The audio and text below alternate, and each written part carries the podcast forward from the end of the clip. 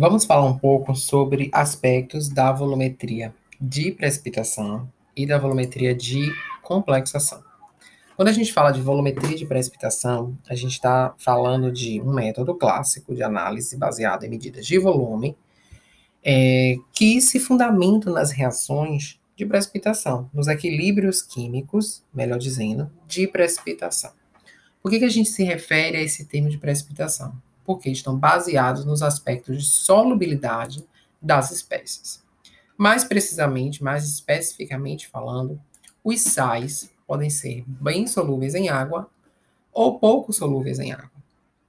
A sua solubilidade é o que vai caracterizar a, o sistema em equilíbrio. Então, se o sal é muito solúvel, os seus íons, né, o cátion e o ânion, estarão bem dissolvidos no ambiente aquoso. Então, a gente vai ver um equilíbrio deslocado é, nesse sentido, né, no sentido da concentração dos íons que estarão dissolvidos na água. Se o sal é pouco solúvel, a maior concentração da espécie neste equilíbrio será do sal sólido. Então, o equilíbrio estará deslocado no sentido do sal sólido, porque ele estará pouco dissolvido no ambiente aquoso.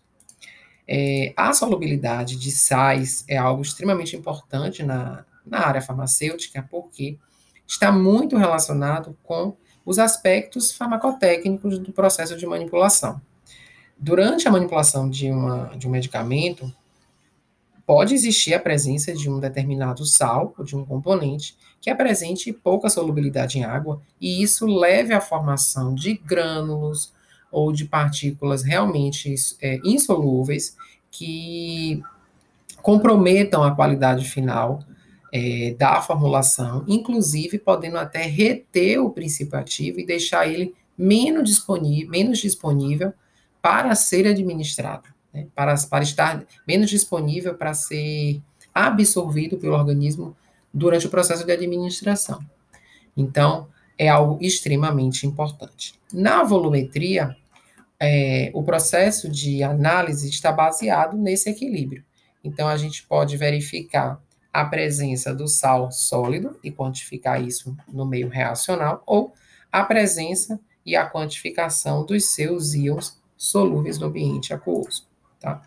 Um método clássico na volumetria de precipitação é a determinação de aletos, como cloro, bromo e iodo, é, utilizando o nitrato de prata como o agente titulante né, nesse processo. Tá? É chamado de método argentimétrico, né? o argente vem da prata, e é muito utilizado para analisar, para quantificar é, cloretos em soluções onde, há dose, onde o doseamento do cloreto se faz importante.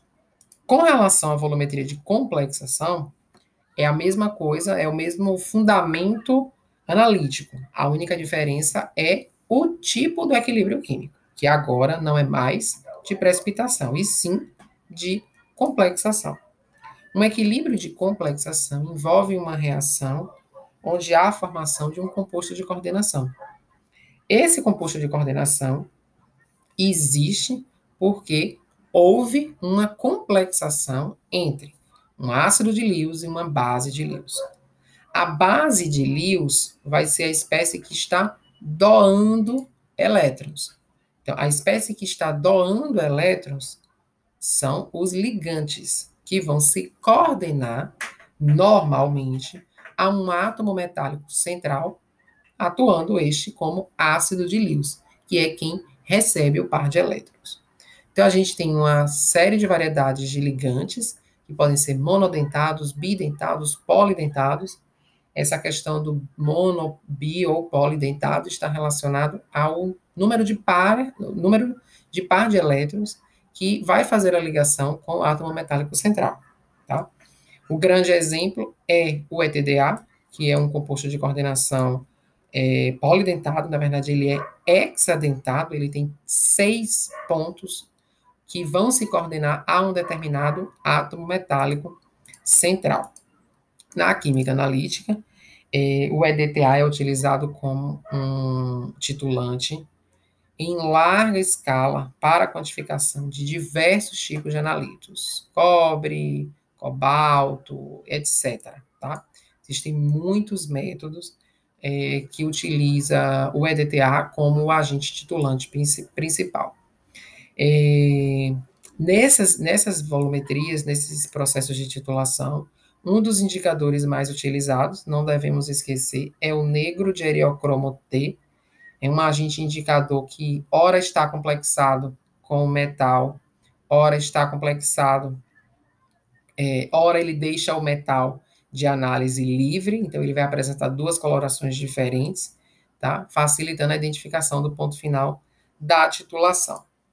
Então, essas, esses métodos de análise baseados é, nas reações de complexação são chamados de complexometria e a grande maioria deles está baseada no EDTA, né? É, faz a utilização do EDTA.